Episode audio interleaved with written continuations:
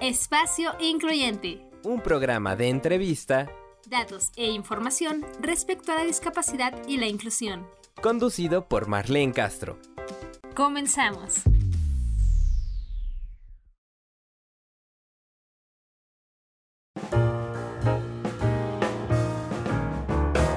Hola, ¿qué tal? Bienvenidos a su programa Espacio Incluyente. Mi nombre es Marlene Castro y estoy feliz de darles la bienvenida y sobre todo de agradecerles que semana con semana nos escuchen. Acuérdense que si por alguna razón en este horario no pueden escuchar el programa, van a poder escuchar la repetición a través de podcast y de las plataformas de Miss Cloud, YouTube y Spotify. Ahí estamos disponibles también en Google Podcast Así que bueno, pues búsquenos como espacio incluyente. Y en esta semana, bueno, pues tenemos la fortuna de tener una mujer con nosotros como invitada, una mujer que admiro mucho desde que la conocí en 2015 y que eh, a lo largo de estos años solo he visto su crecimiento, su desarrollo. Y, y, bueno, pues qué mejor que estemos hablando de empoderamiento de la mujer y de las actividades que una mujer con discapacidad puede realizar Recientemente se acaba de celebrar a nivel nacional el Día de la Mujer con Discapacidad, así es que vamos a homenajear también ese día. Y antes vamos a dejar también esta cápsula para que ustedes la escuchen. Eh, vamos a nuestra primera sección, curiosidades de la salud emocional y la discapacidad con la psicóloga Alejandra Juárez y volvemos enseguida aquí a Espacio Incluyente. Bienvenidos y bienvenidas a la sección Curiosidades de la Salud Emocional y Discapacidad. Yo soy la psicóloga Alejandra Juárez y como te lo comenté el pasado jueves, en septiembre tenemos mucho que celebrar. Hoy jueves 23 de septiembre, ¿sabes qué estamos festejando? El Día Internacional de las Lenguas de Señas. Según la Federación Mundial de Sordos, existen aproximadamente 72 millones de personas sordas en todo el mundo. El 23 de septiembre de 1951 se estableció la Federación Mundial de Sordos y por esto también se eligió esta fecha para conmemorar el Día Internacional de las Lenguas de Señas con el objetivo de reconocer la importancia de preservar las lenguas de señas como parte de la diversidad lingüística y cultural. Es a partir del 2018 que se celebró el primer Día Internacional de las Lenguas de Señas. Desde el año 1958, del 24 al 30 de septiembre, se celebra la Semana Internacional de los Sordos, es un movimiento global que promueve y crea conciencia sobre las cuestiones que las personas sordas enfrentan en su vida cotidiana. Les voy a compartir algo de lo que he aprendido acerca de las lenguas de señas. Las manos son el principal articulador en las lenguas de señas, pero no es el único. Generalmente, cuando escuchamos las palabras lengua de señas, atribuimos que las personas mueven las manos únicamente para comunicarse, pero no solamente consiste en mover las manos. Implica que se haga uso de la cara para realizar los gestos, además del uso de varias partes del cuerpo como brazos, hombros. Existen palabras que solo requieren el movimiento de una mano y existen palabras que requieren el uso de ambas manos. ¿Qué otros detalles crees que deben ser considerados al momento de realizar una seña? Por ejemplo, la posición de los dedos. Es importante saber si están unidos o separados, flexionados o estirados. Si la mano está abierta en forma de garra o con el puño cerrado, ya que dependiendo de cómo acomodemos nuestras manos o nuestros dedos, va a tener un significado diferente. Como te lo dije hace un momento, los gestos son importantes. En la lengua de señas, cuando uno está aprendiendo se nos dice que se llama gestuno. El gestuno es muy importante, ya que si quiero comunicar que me siento triste, pero mi gesto refleja alegría o temor, entonces puedo confundir a la persona con la que me intento comunicar. ¿Sabías que hay diferentes lenguas de señas por todo el mundo? Aquí en México se llama lengua de señas mexicana. Algunas de las lenguas de señas existentes son lengua de señas venezolana, lengua de señas argentina, etc. La dificultad a la que se enfrentan las personas sordas actualmente es que aún muchos oyentes desconocen la lengua de señas y hay pocos intérpretes certificados. Ser intérprete es una profesión y no toda la persona que sabe señas automáticamente es intérprete. Como te podrás dar cuenta, mientras te he compartido esta información, en ningún momento he utilizado la palabra lenguaje. Muchas personas suelen referirse a la lengua de señas como lenguaje de señas. Y decir lenguaje es incorrecto. ¿Pero por qué? Porque la lengua designa un específico sistema de signos que es utilizado por una comunidad concreta para resolver sus situaciones comunicativas. Y el lenguaje se refiere a la capacidad única que todos los humanos y todas las humanas tenemos para comunicarnos a través de sistemas de signos.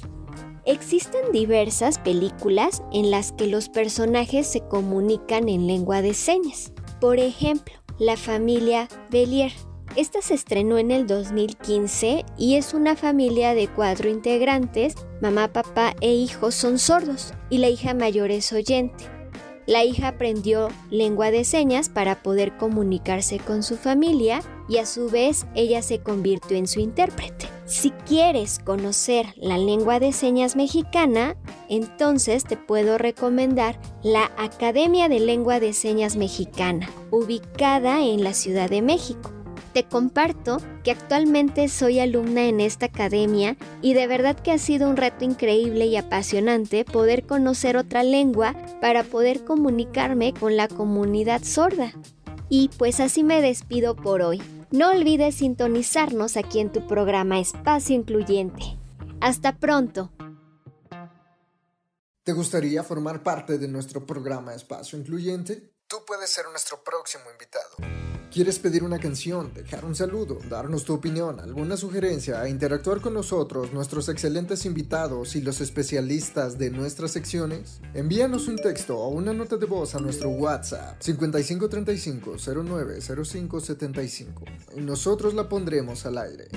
Comunícate, queremos escucharte. Espacio Incluyente, la voz de la discapacidad. Aquí la pieza principal eres tú. Espacio Incluyente. Estamos de vuelta con ustedes en Espacio Incluyente y les decía que tenemos una súper invitada el día de hoy, que no nada más ha incursionado en el arte, la música, las artes plásticas, la actuación. Ahorita van a saber de quién se trata. ¿Qué les parece si vamos a escuchar su semblanza y volvemos enseguida aquí a su programa Espacio Incluyente?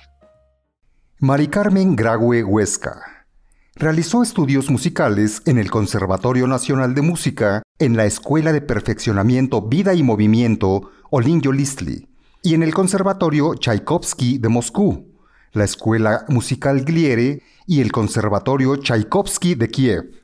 Fue miembro y coprincipal de la sección de violonchelos de la orquesta Carlos Chávez.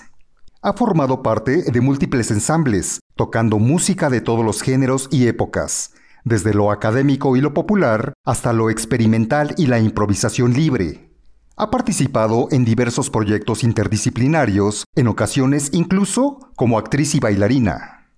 Fue miembro del ensamble Grafitón, de música experimental y del grupo de rock en oposición Arteria. Es integrante del quinteto femenino Siguatl, de Free Jazz, y es parte del ensamble literario musical Sonoros. Recibió en 2001 una beca del FONCA como ejecutante con un proyecto para interpretar obras para ensambles con violonchelo de autores mexicanos contemporáneos. También recibió en 2006 el apoyo Artes por todas partes de la Secretaría de Cultura con un ensamble de sello y fagot y en 2019 el premio Papian D, que otorgan el CENART y el British Council, junto con otros dos artistas con discapacidad con un proyecto audiovisual con el tema de la precariedad. En 2019 es reconocida por la revista Forbes como uno de los 100 mexicanos más creativos. Actualmente se presenta frecuentemente con diversos ensambles, imparte talleres de improvisación y creación y es profesora de violonchelo en la Escuela de Iniciación Artística número 4 del IMBAL. Tiene tres CDs grabados, con grafitón, con arteria y con ciguatl. En 2019 publicó el libro autobiográfico Mirar mirándome. Desde 2019, el film documental Mari Carmen del director Sergio Morkin, película basada en su persona, se ha presentado en múltiples festivales obteniendo premios y reconocimientos. Actualmente realiza algunos proyectos interdisciplinarios en donde combina su música con la escultura en papel y la escritura. Por todo esto y mucho más, damos la bienvenida a Mari Carmen Grague, solo aquí, en Espacio Incluyente. Volvemos con ustedes aquí a su programa Espacio Incluyente. Les damos la más cordial bienvenida y por supuesto, bueno, pues ya muy bien acompañada aquí en el micrófono con nuestra invitada del día de hoy. Acaban de escuchar toda su trayectoria, las actividades que ha realizado a lo largo de su haber. Pero bueno, pues te dejo el micrófono, mi querida Mari Carmen Graue. Bienvenida a Espacio Incluyente. Hola Marlene, oye, pues muchas gracias por la invitación. Es un gusto estar aquí contigo. pues más para nosotros, más para nosotros, porque como dije, el 12 de septiembre acabamos de celebrar en nuestro país por primer año el Día Nacional de las Mujeres con Discapacidad. Y tú has llevado esta estafeta muy en alto a lo largo de tu trayectoria. Como dije, hemos podido eh, saber que eres chelista, eres músico profesional, has estudiado en el extranjero, en México te has desarrollado también en muchísimas áreas como la actuación, eh, estuve leyendo también que ya escribiste un libro y por supuesto, pues has llevado a cabo también artes plásticas. Cuéntanos un poquito de ti para quienes no te conocen. ¿Quién es Mari Carmen Graue? Ay, pues, ¿qué puedo decir de mí? bueno, pues nací en la Ciudad de México, estudié música en el Conservatorio Nacional de Música, después tuve la gran oportunidad de irme a la ex Unión Soviética, allá estudié un tiempo en Moscú y, luego en Kiev, en la ciudad Kiev, capital de Ucrania. Y pues todavía regresé a, estar un ratito en la Escuela de Perfeccionamiento Vida y Movimiento, en la Olinjo que le llaman más bien. Y pues nada, he estado en muchos ensambles musicales, he participado en orquestas y pues grupos de cámara, y pues bueno, ya desde, desde siempre me gustó mucho la improvisación la experimentación con la música. Y pues ya a raíz de que la discapacidad ya no me dejó estar en orquestas, pues empecé a estar mucho más en este tipo de, de ensambles experimentales y de improvisación y pues se me abrió también un poco el camino hacia otras actividades como el teatro. Sí, ha sido interesante todo esto que se ha abierto a raíz de, la discapacidad visual, que en vez de cerrarme el camino, más bien creo que me lo abrió hacia nuevas actividades. Y bueno, desde siempre me ha gustado también las artes plásticas, antes pintaba y pues ahora ya ciega, pues hago escultura y pues también con la escritura siempre he tenido esa inquietud y pues sí pude a, raíz de que tomé un taller de autobiografía, empezaron a salir historias y finalmente culminaron en un pequeño libro que, que hice hace dos años más o menos. Bueno, lo publiqué hace pues, dos años. Así es. Vámonos paso a pasito. Primero cuéntanos un poquito de cómo fue que adquiriste la discapacidad visual, a qué edad, cómo lo enfrentaste. Pues yo nací con glaucoma congénito pues se mantuvo estable ya ah, como al año y medio que me hicieron una cirugía y quedé de alguna forma controlada con lo del glaucoma y, y pues así me mantuve como hasta los 30 años más o menos y después pues empezó otro nuevo deterioro con una catarata y pues así empezaron a aparecer nuevos problemillas hasta que ya hace 15 años pues quedé totalmente ciega, o sea, como que ha sido algo gradual y pues así fue lo de la discapacidad visual. Así es, para la gente que no sabe qué es el glaucoma, pues es una afectación que tiene el nervio óptico en nuestros ojos y que como bien acabas de comentar, la vista no se pierde de un momento a otro, sino es gradual. Hay una pérdida constante, eh, dependiendo también ¿no? la agresividad con la que nos toque vivirla, pero va siendo pérdida constante y un duelo constante también y de acostumbrarte, ¿no? Porque de repente empiezas a utilizar lentes cada vez con más graduación y aunque te acerques al teléfono, al libro, a lo que sea. En tu caso, me imagino que para el aspecto musical, eh, todo lo que tenías que leer o inclusive seguir las instrucciones en una orquesta, pues era más complicado al, querer ver las señales que hacía el director y tú no poder saber qué es lo que se tenía que ejecutar, ¿no es así? Sí, sí, pues tuve que ir ajustando pues eh, mi desempeño con distintos eh, utensilios. Al principio usaba un actril especial que me diseñé y luego pues ya cuando se fue poniendo peor la cosa de, bueno, de agudeza visual, pues empecé a usar unos lentes telescópicos y luego pues ya tuve que usar un circuito cerrado en donde tenía que amplificar partituras. Y, y, bueno, afortunadamente siempre mi aliada fue la memoria, que tuve buena memoria desde, desde niña, entonces eso estuvo excelente, ¿no? Y pues bueno, ahorita ya de ciega, pues ya, por ejemplo, trabajar en una orquesta es muy difícil porque son eh, muchas horas de, de, música y a veces son obras difíciles y nuevas. Y entonces ya por eso también me salí de la orquesta, de las orquestas, pues, ¿no? Entonces ya hago más trabajos por mi cuenta independientes y, y más de oído. O sea, aquí, ahora ya trabajo más con el oído. Hay mucha gente ciega que trabaja con, con musicografía braille, pero yo en lo particular prefiero aprender de oído. Excelente. Pues, ¿qué te parece si vamos a una sección más y volvemos contigo? ¿Qué les parece si vamos a escuchar la sección acá entre mamis y volvemos enseguida aquí a su programa Espacio Incluyente? No le cambien. Estás escuchando Espacio Incluyente. No le cambies. En un momento regresamos. Hola, bienvenidas queridas amigas a su sección acá entre mamis. Yo soy Chela y es un placer estar con ustedes en este programa de aniversario eh, que el tema de hoy es Paralímpicos y la inclusión. Bueno, los Juegos Paralímpicos llegaron a su fin y nuestros competidores alzaron la casta y nos dieron 22 medallas, 7 oros, 2 platas y 13 bronces.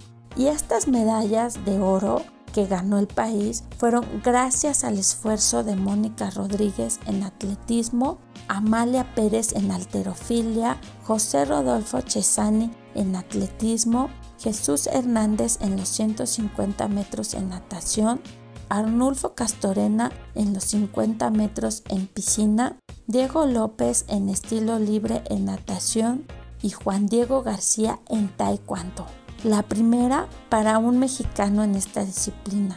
También Diego López de 26 años ganó tres medallas, oro, plata y bronce en natación. Y Jesús Hernández también ganó tres preseas, todas de bronce en las aguas. Así México logra llegar a las 300 medallas en esta participación de sus Juegos Paralímpicos de Tokio 2020, superando las 15 medallas ganadas en el pasado ciclo de Río 2016 y de Londres 2012 y Beijing 2008. Por eso es súper importante este Paralímpico Tokio 2020. La clausura de estos Juegos Paralímpicos fue hermosa. Estuvo ambientada con música electrónica, música clásica, tocada por músicos con discapacidad y bailarines de igual forma, que nos regalaron inolvidables performances llenos de luces, de inclusión y de nostalgia por la conclusión de estos Juegos Paralímpicos. Pero nos dejaron también la ilusión de invitarnos dentro de tres años a los Juegos Paralímpicos de Francia 2024. Y ahora, Tú me preguntarás, ¿qué pasa con el movimiento We the 15 o Somos el 15, no? Ah, pues este proyecto sigue su camino para y por la inclusión de las personas con discapacidad y por la oportunidad y dando visibilidad a todas estas personas con discapacidad para poder así romper barreras que nos separan, tal y como lo dijo el director de los Juegos Paralímpicos. Mas, sin embargo, estos nos dejan una gran lección para todos los mexicanos porque mostraron coraje, mostraron perseverancia en un panorama económico y social no muy favorable para los entrenamientos. Gracias por este ejemplo a todos estos campeones que nos hicieron soñar y vivir la gloria de los Juegos Paralímpicos. Ahora, para concluir con esta sección, les daré mi consejo de mamá a mamá. Los Juegos Paralímpicos no es donde los héroes se hacen. Los Juegos Paralímpicos son donde los héroes llegan. Por favor, amigas, yo les comento muchas veces esto. ¿Por qué? Porque es importante acercar a nuestros hijos a los deportes para que ellos lleguen a soñar con el oro olímpico. Muchísimas gracias bueno, ahora les tenemos una sorpresa por parte del programa Espacio Incluyente y su sección Acá entre Mamis, donde los invitamos a la dinámica por mes de aniversario. Porque sí, todo septiembre es nuestro mes de aniversario, cumplimos un año al aire y queremos seguir cumpliendo más. Les vamos a explicar en qué consta esta dinámica y qué van a obtener si participan en esta dinámica. Papel y lápiz, amiga.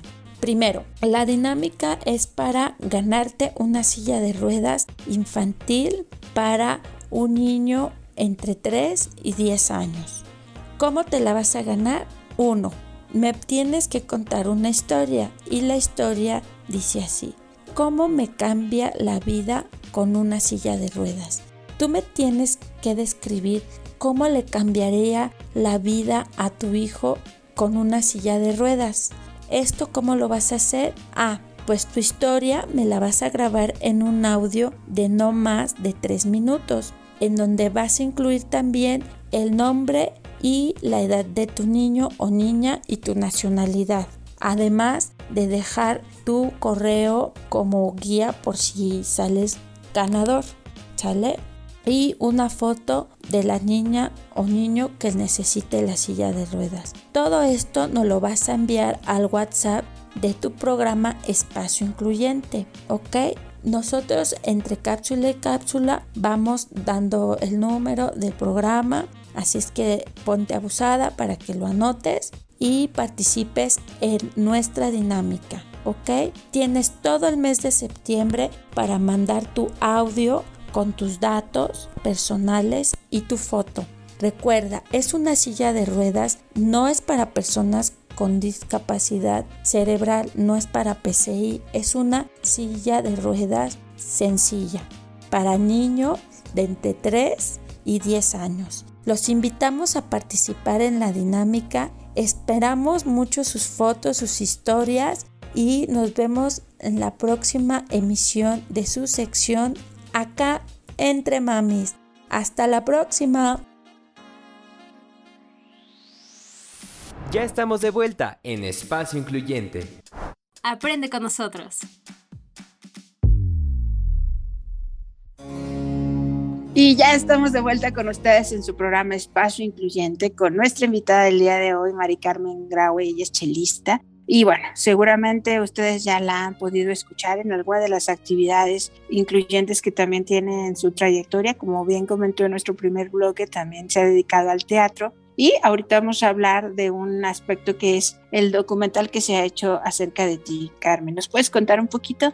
Pues bueno, este documental se empezó a hacer por ahí de 2013, 2014 bueno, yo conocí a Sergio Morkin, que es el director del documental, él es argentino, él era eh, novio de una amiga mía. Y entonces em, pues nos conocimos alguna ocasión y él me propuso hacer eh, un documental conmigo, yo acepté.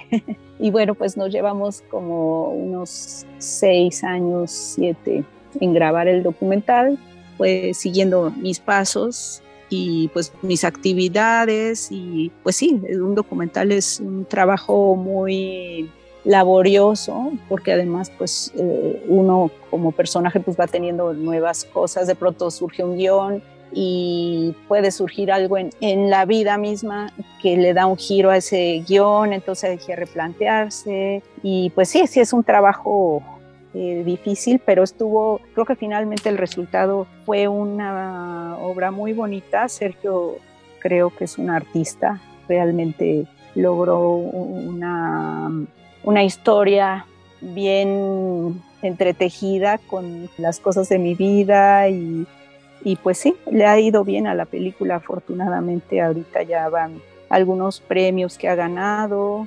Últimamente ganó un premio, una mención honorífica en, un festival de la BBC, ganó en 2019 el premio al público del Festival de Cine de Morelia, pues y así ha juntado algunos premios. Pues, Excelente, pues te felicitamos, sí. Y ahora en noviembre ya se presentará, parece ser en, en, en Cinépolis, en, en cartelera, era justo lo que, te iba a preguntar, si había oportunidad para que fuera de los festivales o, los lugares a donde los han mandado a concursar, pudiéramos eh, escucharte, los que no vemos, y verte, los que sí pueden ver todas las escenas maravillosas que seguramente se captaron a lo largo de estos años.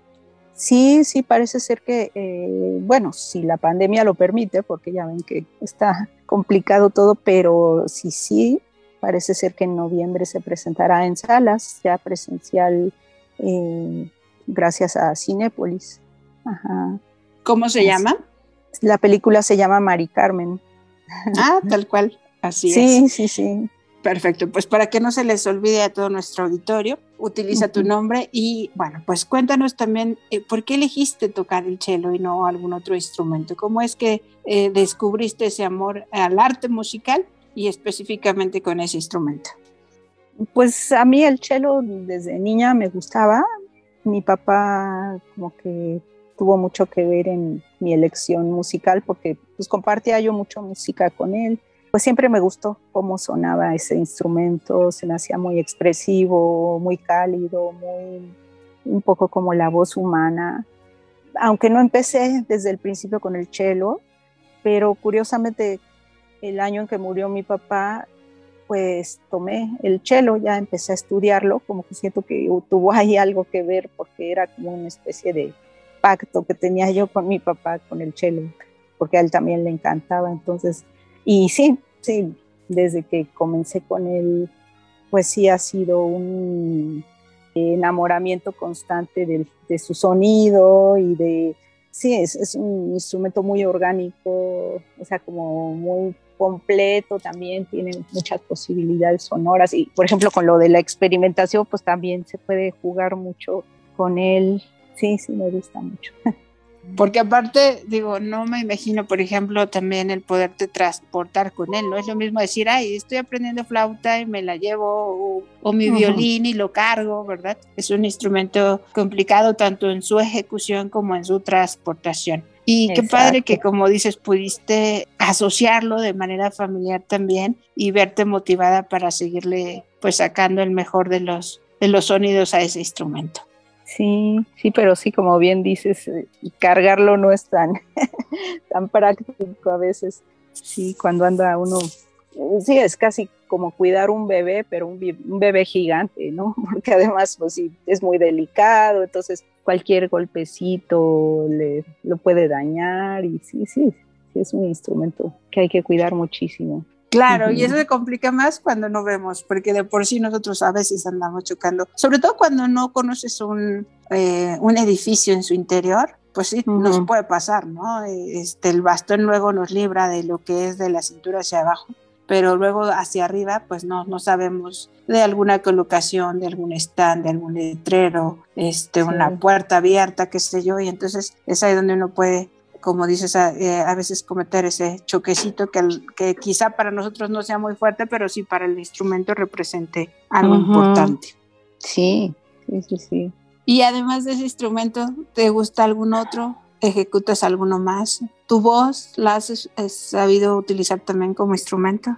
Pues bueno, he estado en coros y sí he tomado clases de canto, aunque pues bueno, pues no, no canto así mucho. De vez en cuando improviso con la voz, me gusta mucho ponerme a experimentar. Pues alguna vez también estudié un poco de piano, pero pues realmente no, no considero que sea yo pianista así.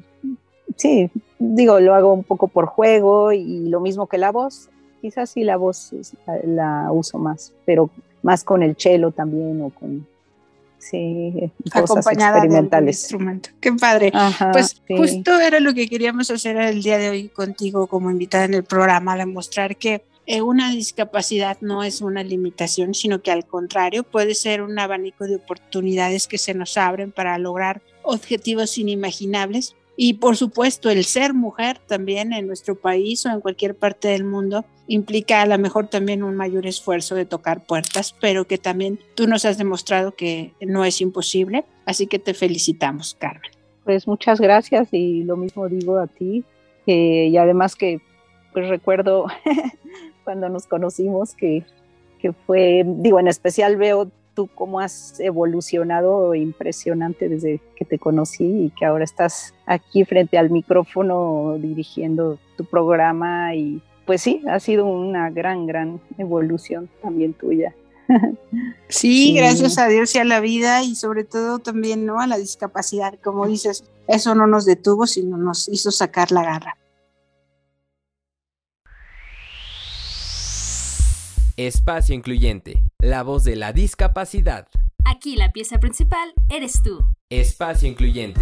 Muy buenas tardes, esta es Ailía y esto es Te Presto Mi Voz, aquí en Espacio Incluyente. Hoy les hablaré de las cinco barreras que estaba platicándoles la semana anterior, de estas siete que son las más comunes a las que se enfrentan las personas con discapacidad. Barreras físicas. Se trata de los obstáculos estructurales, ya sea en entornos naturales o hechos por el hombre, los cuales impiden o bloquean la movilidad, el desplazamiento por el entorno o el acceso. Algunos ejemplos de barreras físicas incluyen escalones y curvas que le bloquean a una persona con discapacidad de movilidad la entrada a una edificación o le impiden el uso de las aceras. El equipo para mamografías, por ejemplo, que requiera que una mujer con dificultad de movilidad esté de pie y la ausencia de una báscula que acomode silla de ruedas o a personas con otras dificultades para subirse a ella. Barreras políticas. Las barreras políticas con frecuencia están ligadas a la falta de concientización o a no hacer cumplir las leyes y regulaciones existentes que exigen que los programas y las actividades sean accesibles para las personas con discapacidad. Algunos ejemplos de barreras políticas incluyen negarles a las personas con discapacidad que reúnen los requisitos la oportunidad de participar o beneficiarse de programas, servicios u otros beneficios con financiamiento federal Negarles a las personas con discapacidad el acceso a programas, servicios, beneficios o a las oportunidades de participar como resultado de las barreras físicas. Y negarles a las personas con discapacidad que reúnen los requisitos modificaciones razonables para que puedan realizar las funciones esenciales del trabajo para el que se postularon o han sido contratadas para realizar. Barreras programáticas. Las barreras programáticas limitan la prestación eficaz de un programa de salud pública, por ejemplo, o alguna atención médica, o el acceso, por ejemplo, a algún banco u otro servicio, a personas con diferentes tipos de discapacidad. Los ejemplos de barreras programáticas incluyen horarios inconvenientes, falta de equipo accesible, como por ejemplo equipos para mamografías, cajeros automáticos con apoyos como braille o audio a la altura de una silla de ruedas, etc Insuficiente tiempo destinado para exámenes y procedimientos médicos. Poca o ninguna comunicación con los pacientes o clientes de diversos servicios. Y falta de actitud, conocimiento y entendimiento de los proveedores con relación a las personas con discapacidad. Barreras sociales.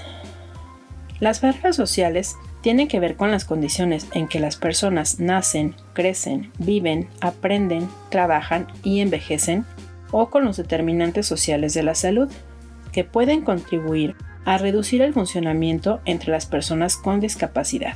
todas esas de las que les he hablado antes, como por ejemplo el acceso a educación totalmente inclusiva o el limitado campo laboral ideado para contratar personas con discapacidad.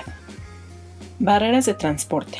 Las barreras de transporte se deben a la falta de transporte adecuado que interfiere con la capacidad de una persona de ser independiente y de funcionar en sociedad.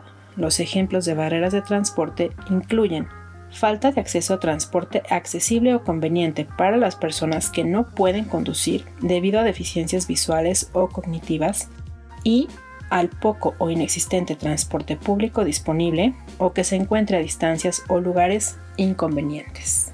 Estas serían las siete barreras más comunes a las que se enfrentan las personas con algún tipo de discapacidad. Y bueno, esta sigue siendo Ailía, esto sigue siendo Te Presto mi voz. Nos seguimos escuchando por Espacio Incluyente. Hasta la próxima. Espacio Incluyente, la voz de la discapacidad. Aquí la pieza principal eres tú. Espacio Incluyente. ¿Te gustaría formar parte de nuestro programa Espacio Incluyente? Tú puedes ser nuestro próximo invitado. ¿Quieres pedir una canción, dejar un saludo, darnos tu opinión, alguna sugerencia e interactuar con nosotros, nuestros excelentes invitados y los especialistas de nuestras secciones? Envíanos un texto o una nota de voz a nuestro WhatsApp 5535-090575 y nosotros la pondremos al aire. Comunícate, queremos escucharte. Ya estamos de vuelta con ustedes en su programa Espacio Incluyente. Acabamos de escuchar nuestra sección Te presto mi voz con nuestra fonoaudióloga Ailea Antunes. Y bueno, pues seguimos aprendiendo con ella y por supuesto también con nuestra invitada del día de hoy, Mari Carmen Graue. Bueno, pues eh, me gustaría mucho también, Mari Carmen, que nos contaras tu faceta como escritora. ¿Cómo después de un taller pudiste idear la forma de plantear no solamente tu vida, sino quizá la vida de muchos de nosotros que tenemos alguna discapacidad. Ay, pues bueno, a mí siempre me gustó escribir, pero sí, desde por ahí de 2013, 2014 me metí a este taller de autobiografía del que platicaba hace ratito y empezaron a salir historias de mi vida y me encantó tanto este taller que pues seguí, seguí sacando historias, además de que fue algo como muy terapéutico para mí, de pronto agarrarme del hilito de una historia y sacar y sacar y sacar todo el recuerdo y pues muchas emociones. Pues de pronto ya tenía yo como 50, 60 historias y dije, no, pues ya, ya da para armar un libro y entonces pues las escogí y finalmente pues quedó este libro que se llama Mirar mirándome y que bueno, ahora voy a sacar una nueva edición de él en donde voy a, agregar otras historias también y quiero hacer una nueva edición. Para todos aquellos que nos están escuchando a distancia, lo pueden eh, tener, adquirir a través de alguna plataforma también. Sí, ah, eh, quienes me publicaron el libro es la editorial La Tinta del Silencio. Ellos tienen una página web, creo que es eh, La Tinta del Silencio. Híjole, qué pena. Eso sí, no, no recuerdo su página en este momento. No te preocupes. Pero si buscan en la, Tinta del Silencio en internet, ahí aparece porque pues tienen su, página de, la editorial. Eh, bueno, se puede comprar en físico y también hay versión digital del libro, que ellos son los encargados de, hacerla. Excelente. si gustan, pues ahí lo encontrarán. Mirar, mirándome. Lo más importante es eso del formato accesible, ¿no? Que cualquier lector de pantalla lo pueda reproducir y que uno eh, pueda conocer un poquito más, como dices, sobre todo en esta nueva edición de las historias añadidas.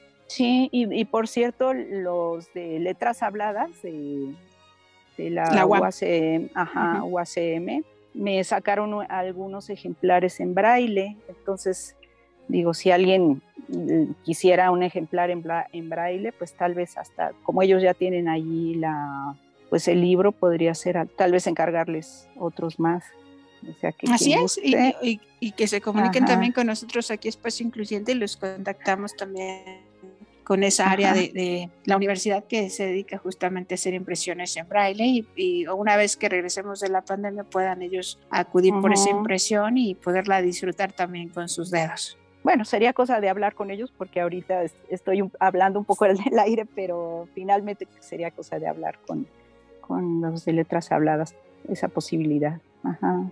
Perfecto. Pues em, yo feliz de tenerte con nosotros y de que nos cuentes un poquito de cuáles son tus proyectos en lo que resta de este 2021, qué sigue para Mari Carmen y que también nos des tus redes sociales para que quienes estén interesados en seguir tu trayectoria te busquen.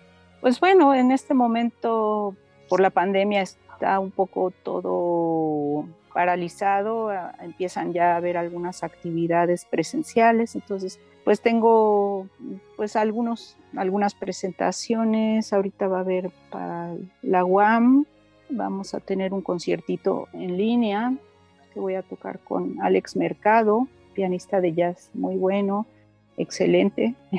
y pues así en puerta, bueno, tengo proyectos personales, pero ahorita todos están un poco en, en proceso, entonces prefiero no, no hablar mucho de ellos, porque pues hasta que no estén ya ahí cuajados, pero finalmente sigo trabajando en, varias cositas de proyectos personales y pues sí, e, esperar un poco a que vaya cediendo todo esto. Sí, pues creo que mi, mi objetivo principal por lo pronto es seguir terminando con estos proyectos.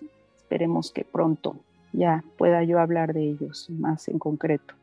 ¿Qué es lo que más te apasiona, Mari Carmen? ¿La música, la escultura, la actuación, el escribir y trasladar tus pensamientos en papel? Pues todo, todo me gusta.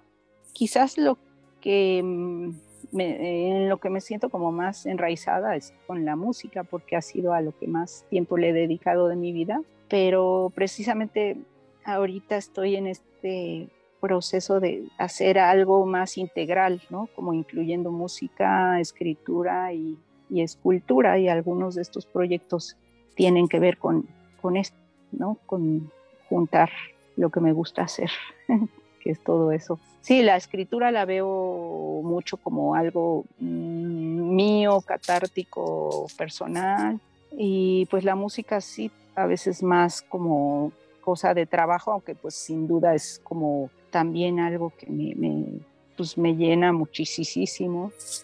Y la escultura ha sido un placer que me he dado últimamente, que lo redescubrí, bueno, al principio que me quedé ciega, como que dejé un poco de lado las artes plásticas, pero en cuanto empecé otra vez a, hacer esto, que es básicamente esculturas en papel, pues me, fascinó.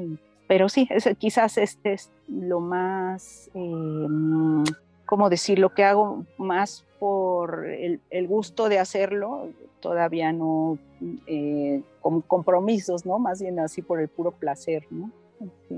Claro, como dices, alguna terapia también que uno puede tomar en tus tiempos libres después de tanta actividad. Y cuéntanos de tus redes sociales.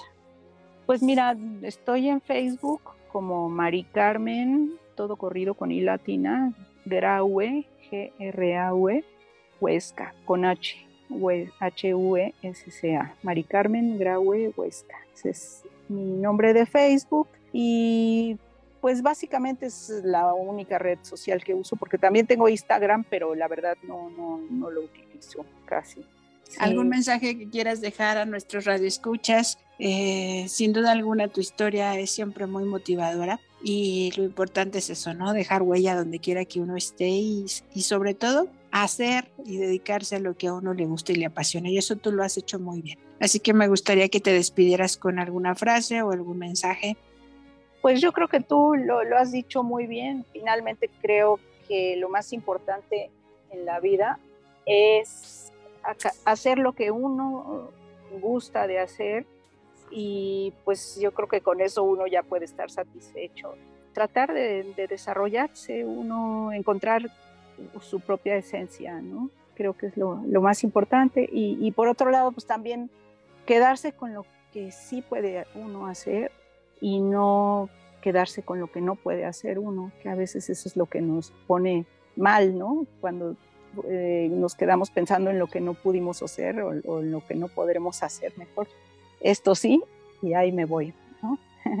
Perfecto, Mari Carmen. Pues muchísimas gracias por estar con nosotros el día de hoy aquí en Espacio Incluyente y también agradecemos a todos nuestros oyentes, por supuesto también al equipo de producción, eh, Cecilia González Landín, Uriel Jiménez, nuestro eh, postproductor Alejandro Fierros y por supuesto a nuestra querida Amara Castellanos que el día de hoy está aquí con nosotros. Eh, les agradecemos que nos escuchen la próxima semana, misma hora, y los vamos a dejar con la cerecita del pastel, nuestra última sección, que se trata de la sección Páginas que trascienden y el día de hoy nos trae otra historia muy interesante justamente de personas con discapacidad que han logrado el éxito. Así es que nos escuchamos la próxima semana. Mi nombre es Marlene Castro.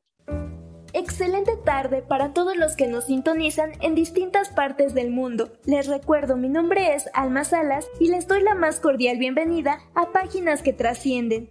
En esta ocasión platicaremos acerca de un poeta y ensayista británico llamado John Milton. Nació en Londres en 1608 y su discapacidad era de tipo visual después de haber recibido el diagnóstico de glaucoma autor del poema épico El paraíso perdido que se divide en 12 cantos y narra la historia de la caída de Adán. Un dato curioso es que en la película El abogado del diablo, el actor Al Pacino representa el personaje del diablo y lleva el nombre de Milton en honor al poema El paraíso perdido.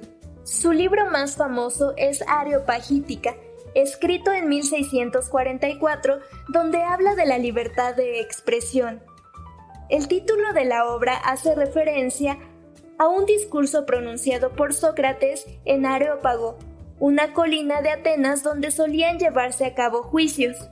Cursó sus estudios en la Escuela de San Pablo y en el Colegio de Cristo en la Universidad de Cambridge, de 1638 a 1639 realizó viajes por Francia e Italia, donde pudo conocer a grandes figuras literarias de la época. Cuando se estableció en Londres, comenzó a escribir una serie de tratados sociales, políticos y religiosos. De 1640 a 1660 se dedicó a redactar ensayos donde atacaba a los obispos y defendía la necesidad de hacer una reforma. El primero de sus ensayos fue Reformas de la disciplina de la Iglesia en Inglaterra. Uno de sus ensayos más exhaustivos y elaborados fue La razón del gobierno de la Iglesia. En 1643 escribió Doctrina y disciplina del divorcio. En 1644, en su obra sobre la educación, aboga por un sistema que combine la instrucción clásica destinada a preparar al estudiante para servir al gobierno de su país con la formación religiosa. En 1649 fue secretario de Asuntos Exteriores, se caracterizó por ser defensor de las causas parlamentarias durante la Guerra Civil fue encarcelado por un breve periodo de tiempo debido a su postura política en la época de restauración. A pesar de que tuvo una carrera muy exitosa, su vida estuvo marcada por varios sucesos trágicos. A partir de 1652 perdió por completo el sentido de la vista y tuvo la necesidad de contratar a un secretario para seguir trabajando. Pero eso no fue lo peor. Al poco tiempo de que adquirió la discapacidad visual, su esposa y su hijo de tan solo 15 meses de edad fallecieron. En 1656 se volvió a casar y a los dos años quedó viudo porque su esposa tuvo complicaciones al momento de dar a luz a su hija. Unos meses más tarde también esta pequeñita perdió la vida. Todo esto le dolió bastante, sin embargo pudo recuperarse y se casó en una tercera ocasión. Esto le sirvió para crear sus 17 sonetos, entre los cuales podemos destacar uno sobre la ceguera y otro sobre su esposa muerta. Su obra puede competir con la de grandes escritores como William Shakespeare. Influyó en el trabajo de otras personas como William Blake, Edgar Allan Poe y Mary Shelley, autora de Frankenstein. Te presentamos algunas de las frases célebres de John Milton. 1. la mejor actitud contra las falsas acusaciones es el silencio y los hechos honestos contra las palabras deshonestas. 2. La soledad es a veces la compañía más agradable y una separación, aunque sea corta, hace más dulce el placer de volver a verse. 3. La juventud anuncia al hombre como la mañana al día. 4. ¡Qué hermosa! ¡Qué divina creación es la mujer! ¡Cuán digna del amor de los dioses! 5. Oh espíritu que prefieres un corazón recto en lugar de todos los templos, inspírame para tener tu sabiduría. 6. Cuando la razón lucha con la fuerza, por más que sea empresa ardua y temeraria, la victoria debe de estar de parte de la razón. Ha llegado el momento de conocer tu opinión. Platícanos una situación en la que se haya puesto en práctica la libertad de expresión. ¿Por qué crees que los jóvenes son importantes para el progreso y desarrollo de la sociedad ¿Qué piensas acerca de los presos políticos? ¿Cuál consideras que sería la solución para evitar la guerra entre países? Yo por mi parte te propongo sustituir las armas por el diálogo. Gracias por acompañarnos durante estos minutos y como siempre, te invito a que no te pierdas la próxima emisión de Páginas que Trascienden, porque en espacio incluyente, la pieza principal eres tú. Hasta luego.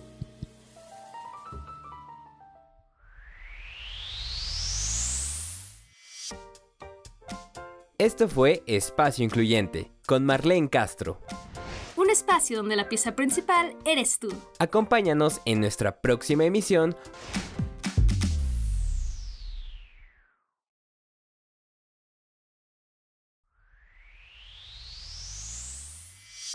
Espacio Incluyente. Un programa de entrevista, datos e información respecto a la discapacidad y la inclusión.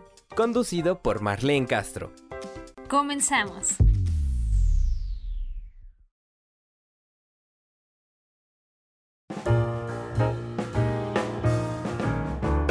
Hola, ¿qué tal? Bienvenidos a su programa Espacio Incluyente. Mi nombre es Marlene Castro y estoy feliz de darles la bienvenida y sobre todo de agradecerles que semana con semana nos escuchen. Acuérdense que si por alguna razón en este horario no pueden escuchar el programa, van a poder escuchar la repetición a través de podcast y de las plataformas de Miss Cloud, YouTube y Spotify. Ahí estamos disponibles también en Google Podcast, así que bueno, pues búsquenos como espacio incluyente. Y en esta semana, bueno, pues tenemos la fortuna de tener una mujer con nosotros como invitada, una mujer que admiro mucho desde que la conocí en 2015 y que eh, a lo largo de estos años solo he visto su crecimiento, su desarrollo y, bueno, pues qué mejor que estemos hablando de empoderamiento de la mujer y de las actividades que una mujer con discapacidad puede realizar. Recientemente se acaba de celebrar a nivel nacional el Día de la Mujer con Discapacidad, así es que vamos a, homenajear también ese día. Y antes vamos a dejar también esta cápsula para que ustedes la escuchen. Eh, vamos a nuestra primera sección curiosidades de la salud emocional y la discapacidad con la psicóloga Alejandra Juárez y volvemos enseguida aquí a Espacio Incluyente.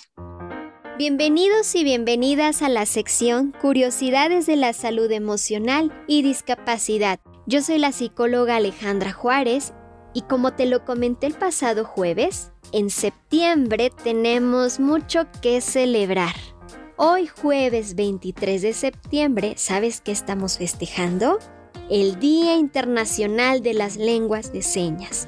Según la Federación Mundial de Sordos, existen aproximadamente 72 millones de personas sordas en todo el mundo. El 23 de septiembre de 1951 se estableció la Federación Mundial de Sordos y por esto también se eligió esta fecha para conmemorar el Día Internacional de las Lenguas de Señas con el objetivo de reconocer la importancia de preservar las lenguas de señas como parte de la diversidad lingüística y cultural. Es a partir del 2018 que se celebró el primer Día Internacional de las Lenguas de Señas. Desde el año 1958, del 24 al 30 de septiembre, se celebra la Semana Internacional de los Sordos. Es un movimiento global que promueve y crea conciencia sobre las cuestiones que las personas sordas enfrentan en su vida cotidiana. Les voy a compartir algo de lo que he aprendido acerca de las lenguas de señas. Las manos son el principal articulador en las lenguas de señas pero no es el único. Generalmente, cuando escuchamos las palabras lengua de señas, atribuimos que las personas mueven las manos únicamente para comunicarse, pero no solamente consiste en mover las manos. Implica que se haga uso de la cara para realizar los gestos, además del uso de varias partes del cuerpo como brazos, hombros, Existen palabras que solo requieren el movimiento de una mano y existen palabras que requieren el uso de ambas manos. ¿Qué otros detalles crees que deben ser considerados al momento de realizar una seña? Por ejemplo, la posición de los dedos. Es importante saber si están unidos o separados, flexionados o estirados. Si la mano está abierta en forma de garra o con el puño cerrado, ya que dependiendo de cómo acomodemos nuestras manos o nuestros dedos, va a tener un significado diferente. Como te lo dije hace un momento, los gestos son importantes. En la lengua de señas, cuando uno está aprendiendo se nos dice que se llama gestuno. El gestuno es muy importante, ya que si quiero comunicar que me siento triste, pero mi gesto refleja alegría o temor, entonces puedo confundir a la persona con la que me intento comunicar. ¿Sabías que hay diferentes lenguas de señas por todo el mundo? Aquí en México se llama lengua de señas mexicana. Algunas de las lenguas de señas existentes son lengua de señas venezolana, lengua de señas argentina, etc. La dificultad a la que se enfrentan las personas sordas actualmente es que aún muchos oyentes desconocen la lengua de señas y hay pocos intérpretes certificados. Ser intérprete es una profesión y no toda la persona que sabe señas automáticamente es intérprete. Como te podrás dar cuenta mientras te he compartido esta información, en ningún momento he utilizado la palabra lenguaje. Muchas personas suelen referirse a la lengua de señas como lenguaje de señas. Y decir lenguaje es incorrecto. ¿Pero por qué? Porque la lengua designa un específico sistema de signos que es utilizado por una comunidad concreta para resolver sus situaciones comunicativas. Y el lenguaje se refiere a la capacidad única que todos los humanos y todas las humanas tenemos para comunicarnos a través de sistemas de signos. Existen diversas películas en las que los personajes se comunican en lengua de señas. Por ejemplo, la familia Bellier esta se estrenó en el 2015 y es una familia de cuatro integrantes, mamá, papá e hijos son sordos y la hija mayor es oyente. La hija aprendió lengua de señas para poder comunicarse con su familia y a su vez ella se convirtió en su intérprete. Si quieres conocer la lengua de señas mexicana, entonces te puedo recomendar la Academia de Lengua de Señas Mexicana, ubicada en la Ciudad de México. Te comparto que actualmente soy alumna en esta academia y de verdad que ha sido un reto increíble y apasionante poder conocer otra lengua para poder comunicarme con la comunidad sorda. Y pues así me despido por hoy. No olvides sintonizarnos aquí en tu programa Espacio Incluyente. Hasta pronto. ¿Te gustaría formar parte de nuestro programa Espacio Incluyente? Tú puedes ser nuestro próximo invitado. ¿Quieres pedir una canción, dejar un saludo, darnos tu opinión, alguna sugerencia e interactuar con nosotros, nuestros excelentes invitados y los especialistas de nuestras secciones? Envíanos un texto o una nota de voz a nuestro WhatsApp 5535-090575 y nosotros la pondremos al aire. Comunícate, queremos escucharte. Espacio Incluyente, la voz de la discapacidad. Aquí la pieza principal eres tú. Espacio Incluyente. Estamos de vuelta con ustedes en Espacio Incluyente y les decía que tenemos una súper invitada el día de hoy, que no nada más ha incursionado en el arte, la música, las artes plásticas, la actuación. Ahorita van a saber de quién se trata. ¿Qué les parece si vamos a escuchar su semblanza y volvemos enseguida aquí a su programa Espacio Incluyente? Mari Carmen Graue Huesca. Realizó estudios musicales en el Conservatorio Nacional de Música, en la Escuela de Perfeccionamiento Vida y Movimiento Olinyo Listli y en el Conservatorio Tchaikovsky de Moscú, la Escuela Musical Gliere y el Conservatorio Tchaikovsky de Kiev. Fue miembro y coprincipal de la sección de violonchelos de la orquesta Carlos Chávez. Ha formado parte de múltiples ensambles, tocando música de todos los géneros y épocas, desde lo académico y lo popular hasta lo experimental y la improvisación libre. Ha participado en diversos proyectos interdisciplinarios, en ocasiones incluso como actriz y bailarina. Fue miembro del ensamble Grafitón, de música experimental y del grupo de rock en oposición Arteria. Es integrante del quinteto femenino Siguatl, de free jazz, y es parte del ensamble literario musical Sonoros. Recibió en 2001 una beca del FONCA como ejecutante con un proyecto para interpretar obras para ensambles con violonchelo de autores mexicanos contemporáneos. También recibió en 2006 el apoyo Artes por todas partes de la Secretaría de Cultura con un ensamble de sello y fagot y en 2019 el premio Papiam D, que otorgan el CENART y el British Council, junto con otros dos artistas con discapacidad con un proyecto audiovisual con el tema de la precariedad. En 2019 es reconocida por la revista Forbes como uno de los 100 mexicanos más creativos. Actualmente se presenta frecuentemente con diversos ensambles, imparte talleres de improvisación y creación y es profesora de violonchelo en la Escuela de Iniciación Artística número 4 del IMBAL. Tiene tres CDs grabados, con grafitón, con arteria y con ciguatl.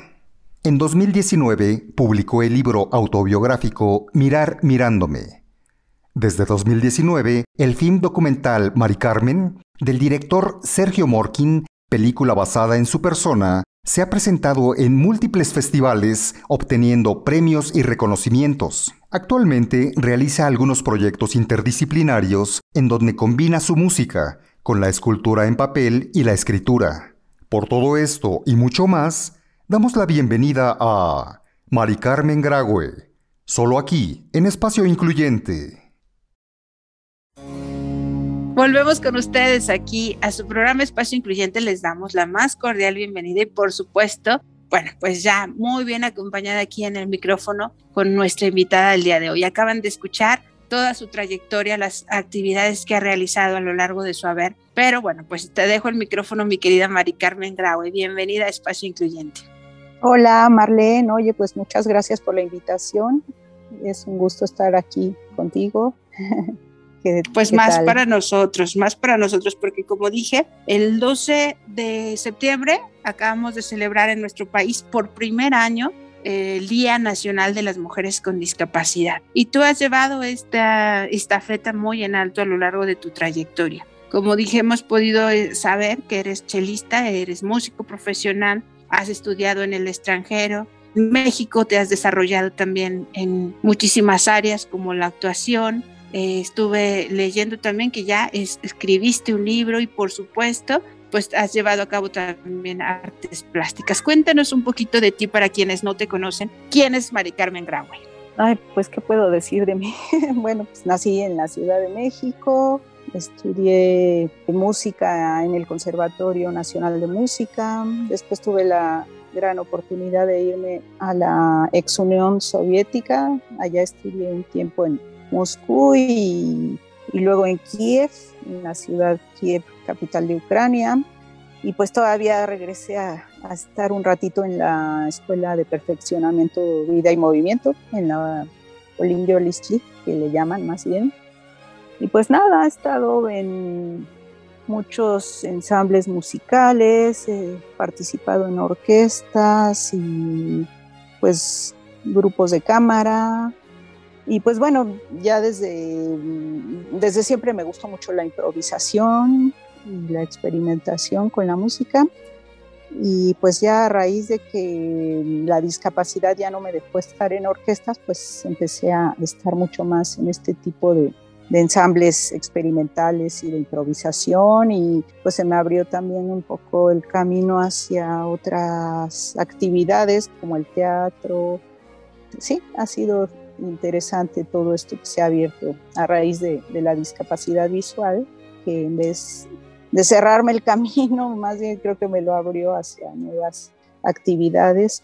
Y bueno, desde siempre me ha gustado también las artes plásticas, antes pintaba y pues ahora ya ciega pues hago escultura y pues también con la escritura siempre he tenido esa inquietud y pues sí pude a, raíz de que tomé un taller de autobiografía empezaron a salir historias y finalmente culminaron en un pequeño libro que, que hice hace dos años más o menos. Bueno, lo publiqué hace pues, dos años.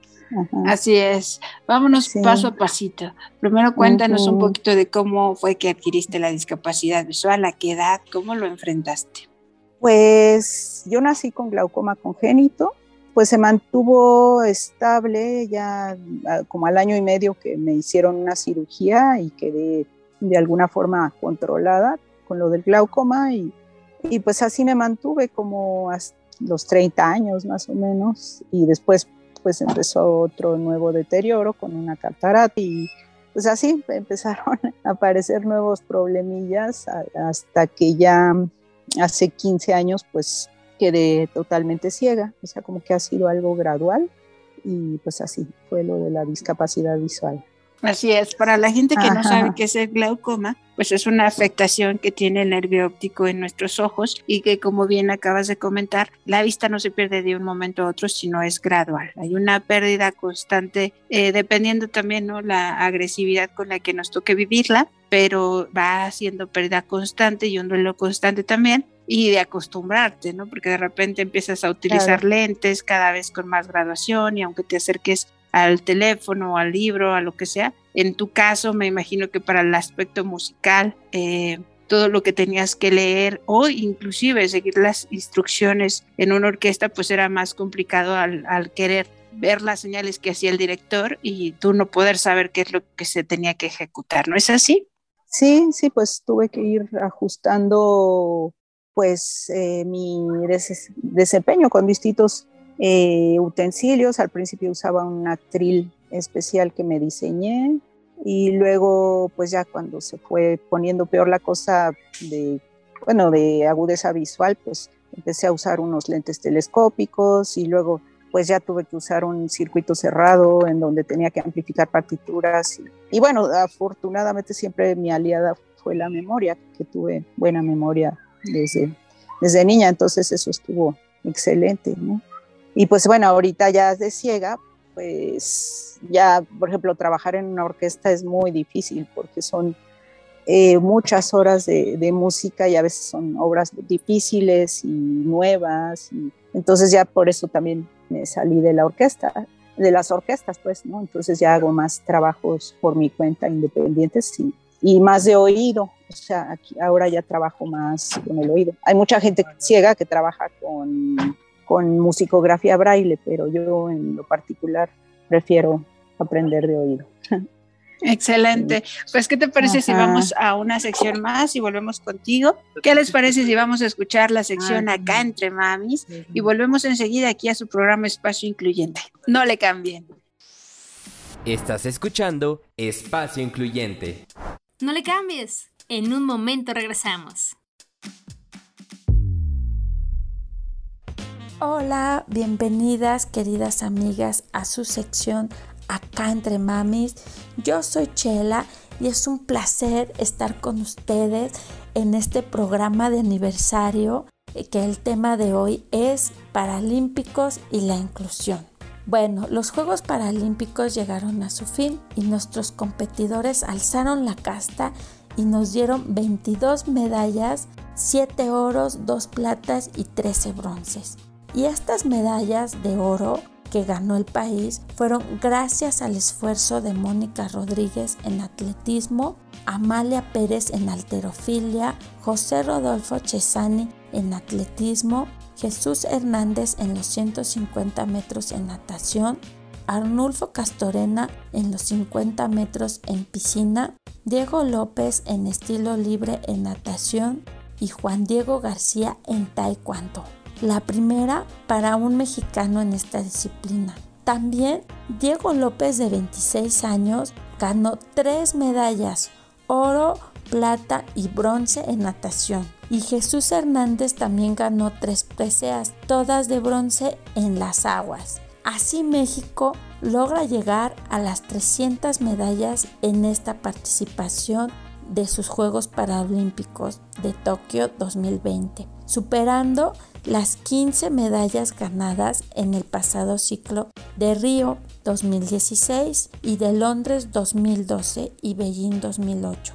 Por eso es súper importante este Paralímpico Tokio 2020 la clausura de estos Juegos Paralímpicos fue hermosa. Estuvo ambientada con música electrónica, música clásica, tocada por músicos con discapacidad y bailarines de igual forma, que nos regalaron inolvidables performances llenos de luces, de inclusión y de nostalgia por la conclusión de estos Juegos Paralímpicos. Pero nos dejaron también la ilusión de invitarnos dentro de tres años a los Juegos Paralímpicos de Francia 2024. Y ahora, tú me preguntarás, ¿qué pasa con el movimiento We the 15 o Somos el 15, no? Ah, pues este proyecto sigue su camino para y por la inclusión de las personas con discapacidad y por la oportunidad y dando visibilidad a todas estas personas con discapacidad para poder así romper barreras que nos separan, tal y como lo dijo el director de los Juegos Paralímpicos. Mas, sin embargo, estos nos dejan una gran lección para todos los mexicanos porque mostraron coraje, mostraron perseverancia en un panorama económico y social no muy favorable para los entrenamientos. Gracias por este ejemplo a todos estos campeones que nos hicieron soñar y vivir la gloria de los Juegos Paralímpicos. Ahora, para concluir con esta sección, les daré mi consejo de mamá a mamá. Los Juegos Paralímpicos no es donde los héroes se hacen. Los Juegos Paralímpicos son donde los héroes llegan. Por favor, amigas, yo les comento muchas veces esto. ¿Por qué? Porque es importante acercar a nuestros hijos a los deportes para que ellos lleguen a soñar con el oro olímpico. Muchísimas gracias bueno, ahora les tenemos una sorpresa por parte del programa Espacio Incluyente y su sección Acá entre Mamis, donde los invitamos a la dinámica por mes de aniversario. Porque sí, todo septiembre es nuestro mes de aniversario, cumplimos un año al aire y queremos seguir cumpliendo más. Les vamos a explicar en qué consta esta dinámica y qué van a obtener si participan en esta dinámica papel y lápiz, amiga. Primero, la dinámica es para ganarte una silla de ruedas infantil para un niño entre 3 y 10 años. ¿Cómo te la vas a ganar? Uno, me tienes que contar una historia y la historia dice así.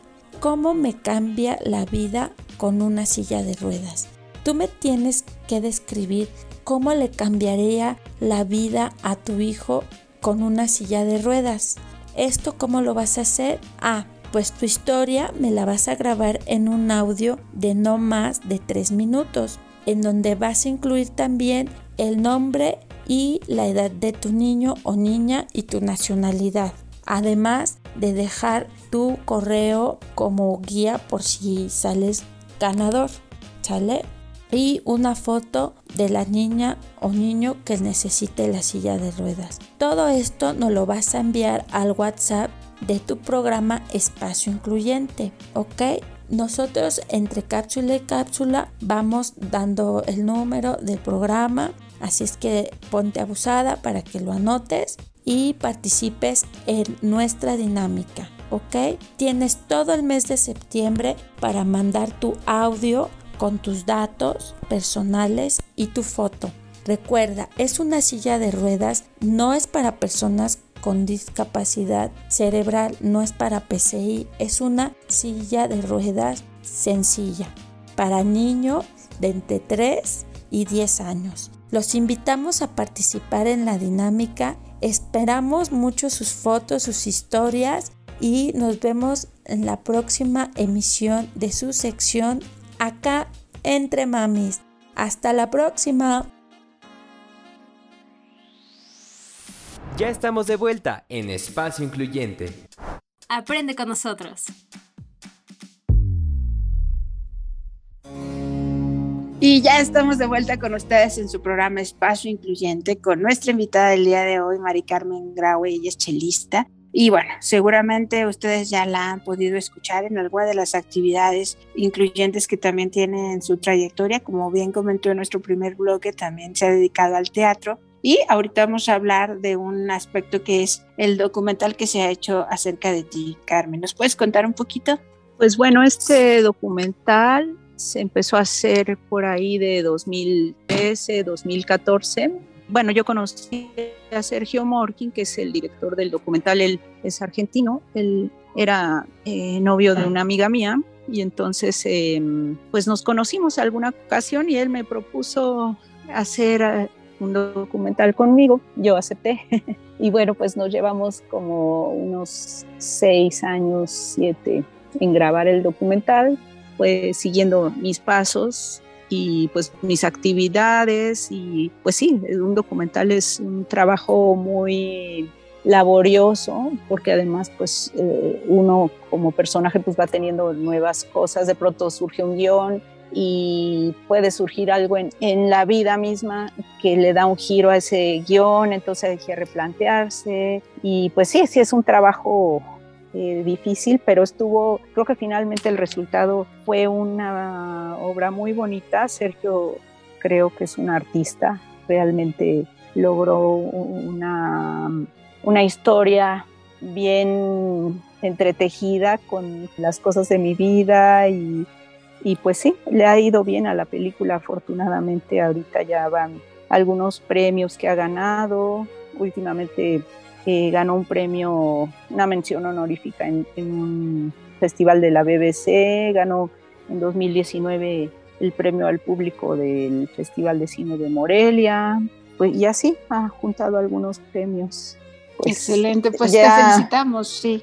Y ahora en noviembre ya se presentará, parece ser en, en, en Cinépolis, en, en cartelera, era justo lo que, te iba a preguntar, si había oportunidad para que fuera de los festivales o, los lugares a donde los han mandado a concursar, pudiéramos eh, escucharte, los que no vemos, y verte, los que sí pueden ver todas las escenas maravillosas que seguramente se captaron a lo largo de estos años. Sí, sí, parece ser que, eh, bueno, si la pandemia lo permite, porque ya ven que está complicado todo, pero sí, sí, Parece ser que en noviembre se presentará en salas, ya presencial, eh, gracias a Cinépolis. ¿Cómo se llama? La película se llama Mari Carmen. Ah, tal cual, así es. Sí, sí, sí. Perfecto, pues para que no se les olvide a todo nuestro auditorio, utiliza tu nombre y bueno, pues cuéntanos también eh, por qué elegiste tocar el cello y no algún otro instrumento. ¿Cómo es que eh, descubriste ese amor al arte musical y específicamente con ese instrumento? Pues a mí el cello desde niña me gustaba. Mi papá como que tuvo mucho que ver en mi elección musical porque pues compartía yo mucho música con él. Pues siempre me gustó cómo sonaba ese instrumento, se me hacía muy expresivo, muy cálido, muy un poco como la voz humana. Aunque no empecé desde el principio con el cello, pero curiosamente el año en que murió mi papá, pues tomé el cello, ya empecé a estudiarlo, como que siento que tuvo ahí algo que ver porque era como una especie de pacto que tenía yo con mi papá con el cello, porque a él también le encantaba, entonces, y sí, sí, desde que comencé con él, pues sí ha sido un, enamoramiento constante de, de su sonido y de, sí, es, es, un instrumento muy orgánico, o sea, como muy completo también, tiene muchas posibilidades sonoras y, por ejemplo, con lo de la experimentación, pues también se puede jugar mucho con él. Sí, sí, me gusta mucho.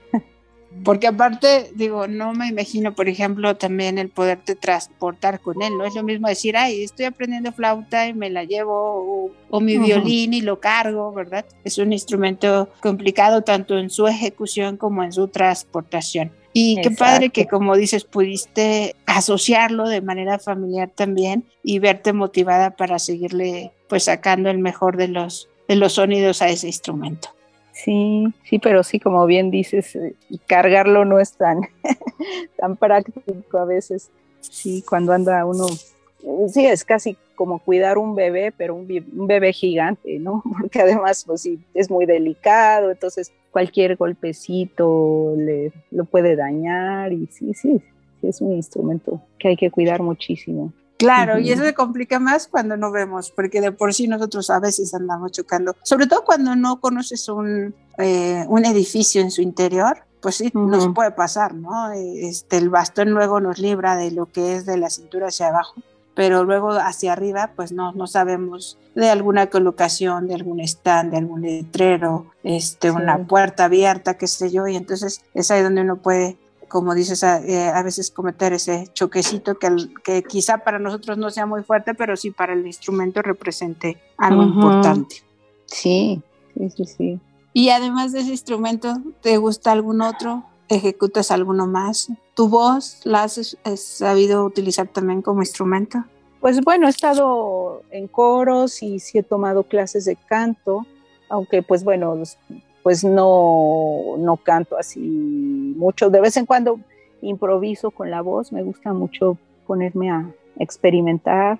Pues alguna vez también estudié un poco de piano, pero pues realmente no, no considero que sea yo pianista así.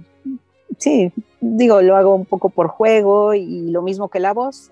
Quizás sí la voz la uso más, pero más con el cello también o con sí, acompañada de instrumento. Qué padre. pues justo era lo que queríamos hacer el día de hoy contigo como invitada en el programa, demostrar que eh, una discapacidad no es una limitación, sino que al contrario puede ser un abanico de oportunidades que se nos abren para lograr objetivos inimaginables y por supuesto, el ser mujer también en nuestro país o en cualquier parte del mundo implica a lo mejor también un mayor esfuerzo de tocar puertas, pero que también tú nos has demostrado que no es imposible. Así que te felicitamos, Carmen. Pues muchas gracias y lo mismo digo a ti.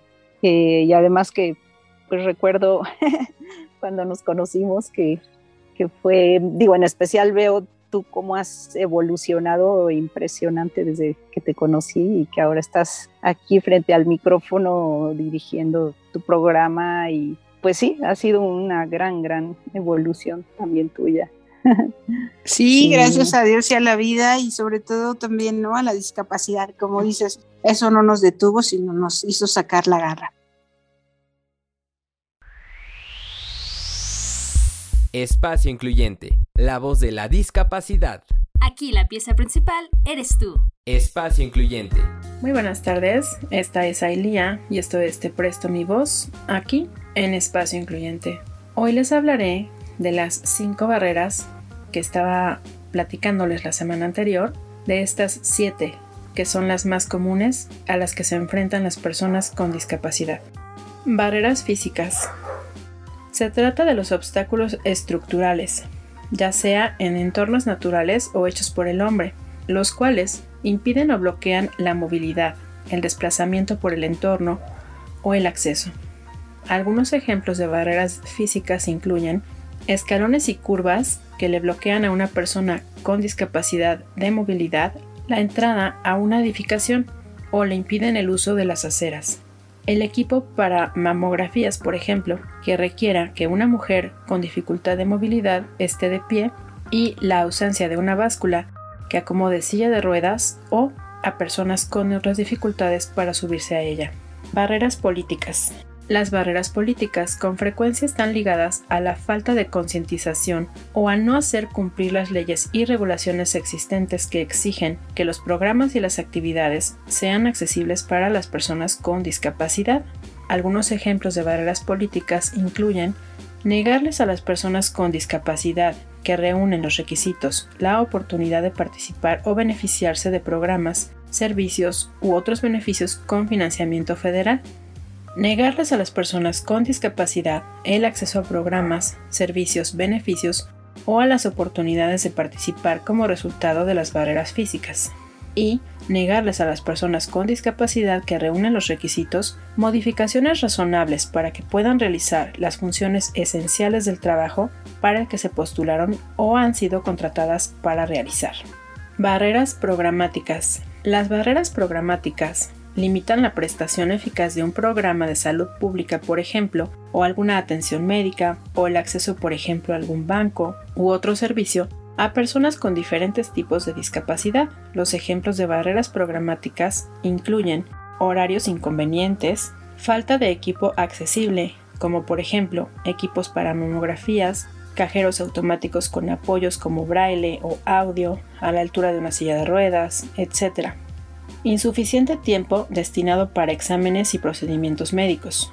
Poca o ninguna comunicación con los pacientes o clientes de diversos servicios y falta de actitud, conocimiento y entendimiento de los proveedores con relación a las personas con discapacidad.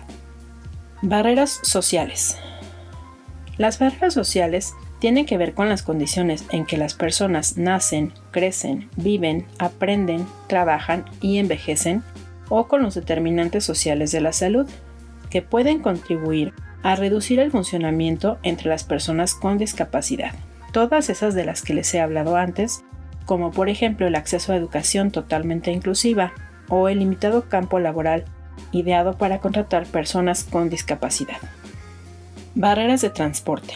Las barreras de transporte se deben a la falta de transporte adecuado que interfiere con la capacidad de una persona de ser independiente y de funcionar en sociedad. Los ejemplos de barreras de transporte incluyen falta de acceso a transporte accesible o conveniente para las personas que no pueden conducir debido a deficiencias visuales o cognitivas y al poco o inexistente transporte público disponible o que se encuentre a distancias o lugares inconvenientes. Estas serían las siete barreras más comunes a las que se enfrentan las personas con algún tipo de discapacidad.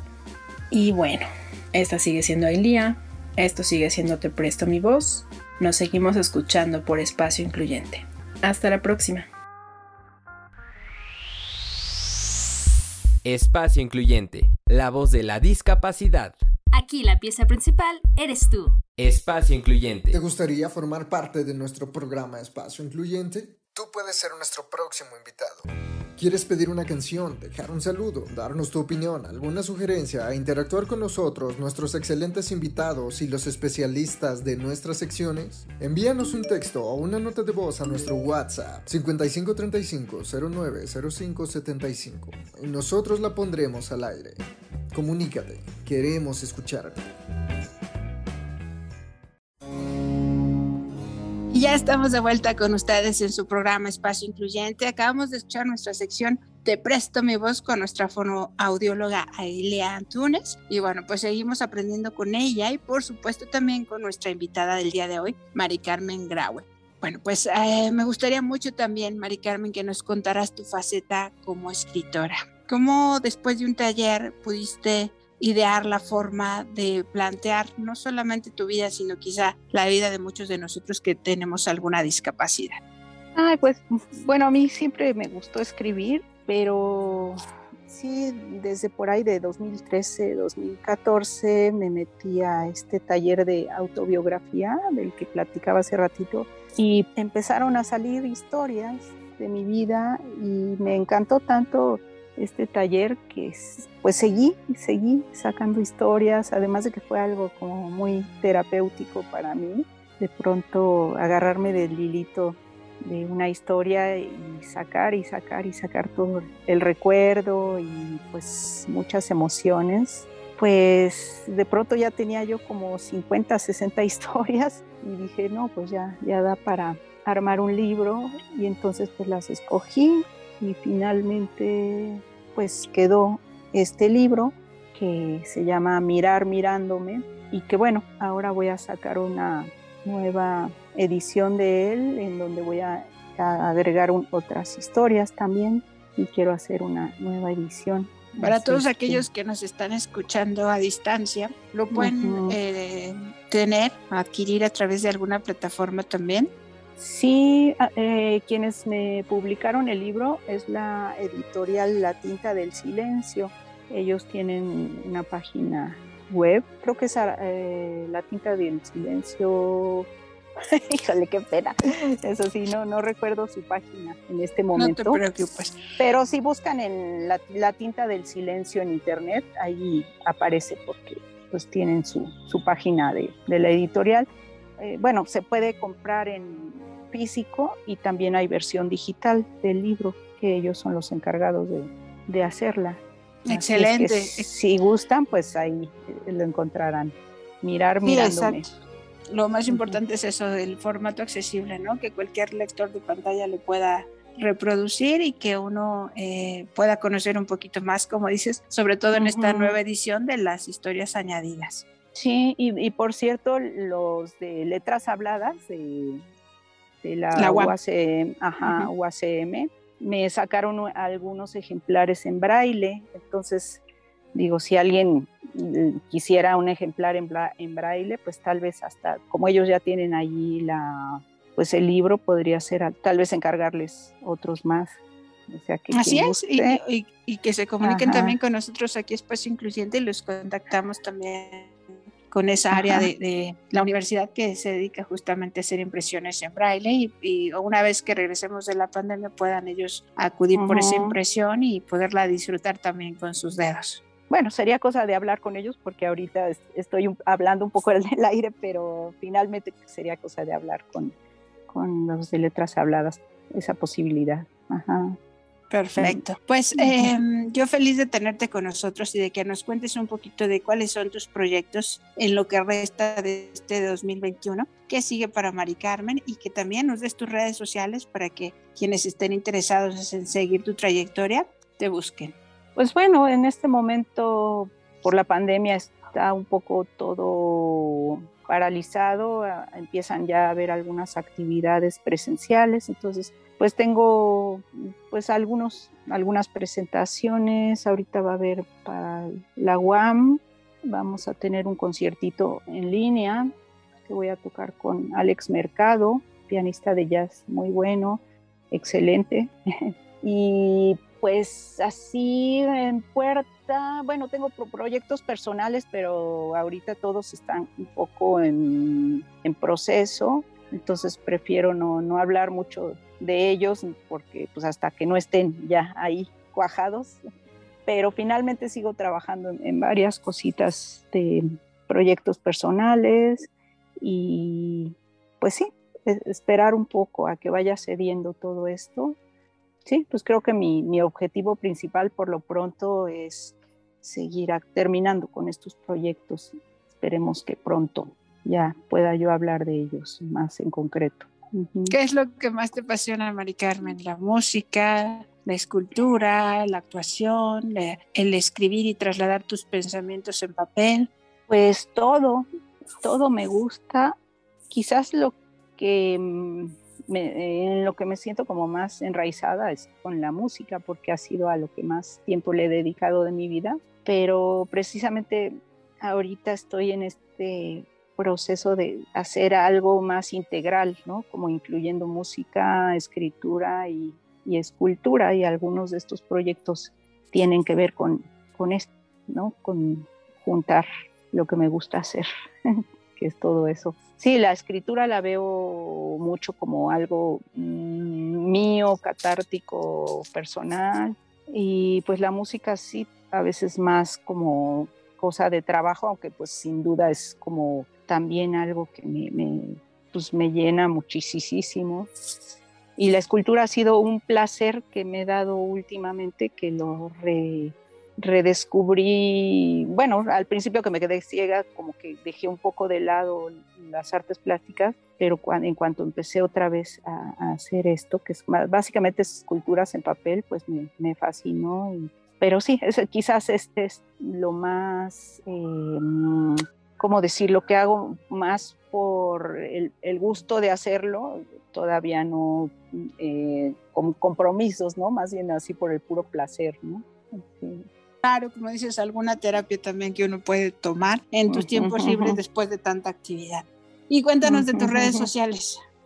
Pues mira, estoy en Facebook como Mari Carmen, todo corrido con I latina, Graue, G-R-A-U-E, Huesca, con H, H-U-E-S-C-A. Mari Carmen Graue Huesca. Ese es mi nombre de Facebook. Y pues básicamente es la única red social que uso, porque también tengo Instagram, pero la verdad no, no, no lo utilizo casi. ¿Algún mensaje que quieras dejar a nuestros radioescuchas? Eh, sin duda alguna tu historia es siempre muy motivadora y lo importante es eso, ¿no? Dejar huella donde quiera que uno esté y, sobre todo hacer y dedicarse a lo que a uno le gusta y le apasiona y eso tú lo has hecho muy bien. Así que me gustaría que te despidieras con alguna frase o algún mensaje pues yo creo que tú lo, has dicho muy bien. Finalmente creo que lo más importante en la vida es hacer lo que uno gusta de hacer y pues yo creo que con eso uno ya puede estar satisfecho. Tratar de, desarrollarse, uno encontrar su propia esencia, ¿no? Creo que es lo, más importante. Y, por otro lado, pues también quedarse con lo que sí puede uno hacer y no quedarse con lo que no puede hacer uno, que a veces eso es lo que nos pone mal, ¿no? Cuando eh, nos quedamos pensando en lo que no pudimos hacer o, en lo que no podremos hacer mejor. Esto sí, y ahí me voy, ¿no?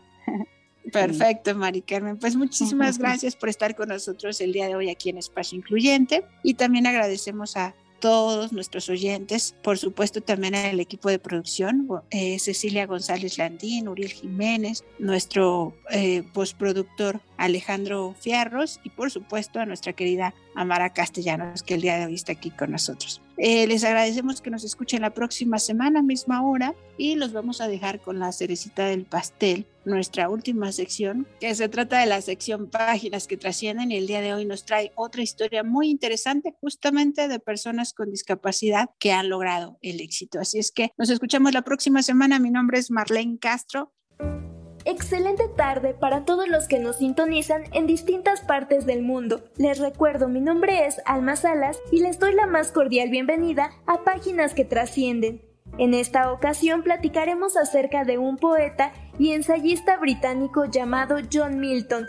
Nació en Londres en 1608 y su discapacidad era de tipo visual después de haber recibido el diagnóstico de glaucoma autor del poema épico El paraíso perdido que se divide en 12 cantos y narra la historia de la caída de Adán. Un dato curioso es que en la película El abogado del diablo, el actor Al Pacino representa el personaje del diablo y lleva el nombre de Milton en honor al poema El paraíso perdido. Su libro más famoso es Areopagítica, escrito en 1644, donde habla de la libertad de expresión. El título de la obra hace referencia a un discurso pronunciado por Sócrates en Areópago, una colina de Atenas donde solían llevarse a cabo juicios. Cursó sus estudios en la Escuela de San Pablo y en el Colegio de Cristo en la Universidad de Cambridge de 1638 a 1639 realizó viajes por Francia e Italia, donde pudo conocer a grandes figuras literarias de la época. Cuando se estableció en Londres, comenzó a escribir una serie de tratados sociales, políticos y religiosos. De 1640 a 1660 se dedicó a redactar ensayos donde atacaba a los obispos y defendía la necesidad de hacer una reforma.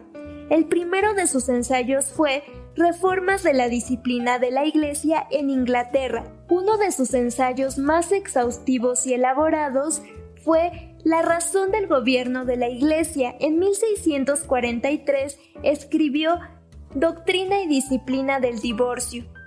En 1644, en su obra sobre la educación, aboga por un sistema que combine la instrucción clásica destinada a preparar al estudiante para servir al gobierno de su país con la formación religiosa. En 1649 fue secretario de Asuntos Exteriores. Se caracterizó por ser defensor de las causas parlamentarias durante la Guerra Civil.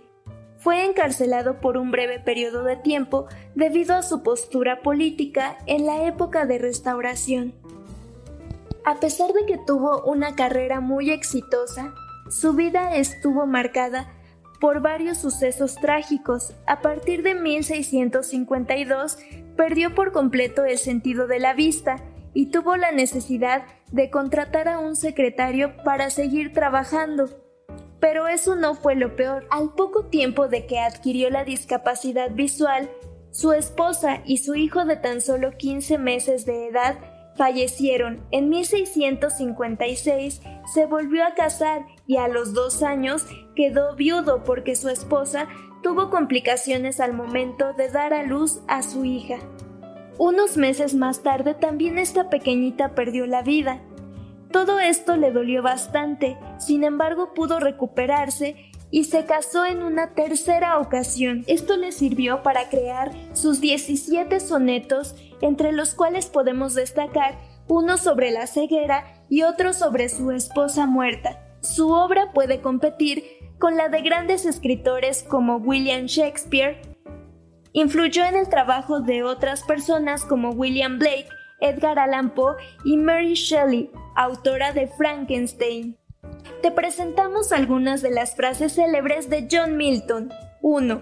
La mejor actitud contra las falsas acusaciones es el silencio y los hechos honestos contra las palabras deshonestas. 2. La soledad es a veces la compañía más agradable y una separación, aunque sea corta, hace más dulce el placer de volver a verse. 3. La juventud anuncia al hombre como la mañana al día. 4. ¡Qué hermosa! ¡Qué divina creación es la mujer! ¡Cuán digna del amor de los dioses! 5.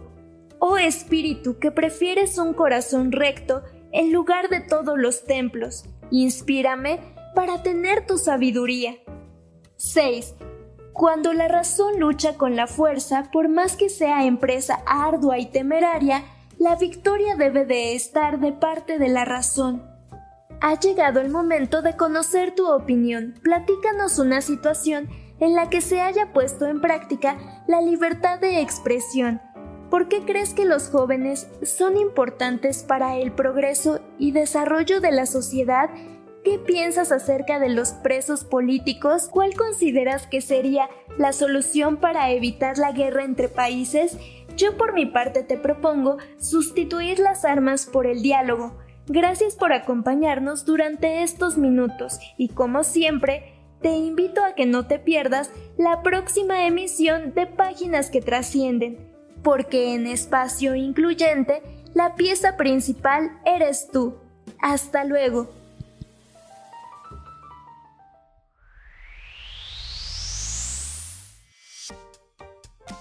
Esto fue Espacio Incluyente, con Marlene Castro. Un espacio donde la pieza principal eres tú. Acompáñanos en nuestra próxima emisión